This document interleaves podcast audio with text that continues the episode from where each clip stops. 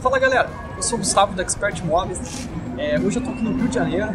Pode ver aqui o Açúcar atrás de mim. No vídeo a gente vai falar sobre, um pouco sobre consórcio. Vamos lá comigo então.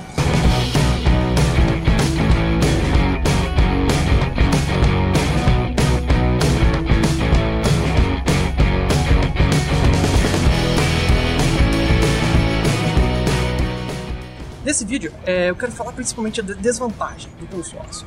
É, por sua vantagem, é muito bem clara. Qualquer vendedor de qualquer vendedor de, de consórcio ele vai te falar. As suas vantagens são muito claras. Agora, as suas desvantagens, é isso, são poucos que vão te falar.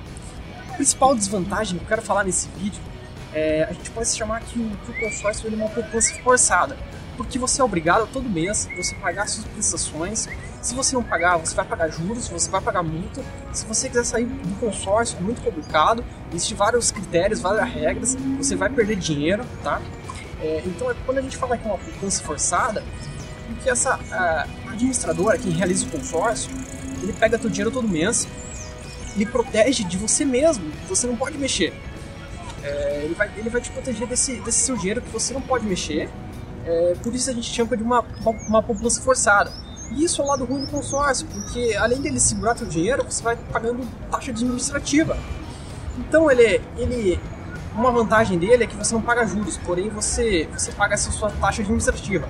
Então se você não for contemplado nos primeiros meses, no primeiro ano, é, o consórcio às vezes acaba não sendo vantagem. Nesse vídeo a gente vai ficando por aqui. Se você quiser aprender mais sobre consórcio, financiamento e, e se tornar um expert em imóveis, nos acompanhe, curta nossa página aqui é, e acompanhe o nosso trabalho. Obrigado e até o próximo vídeo.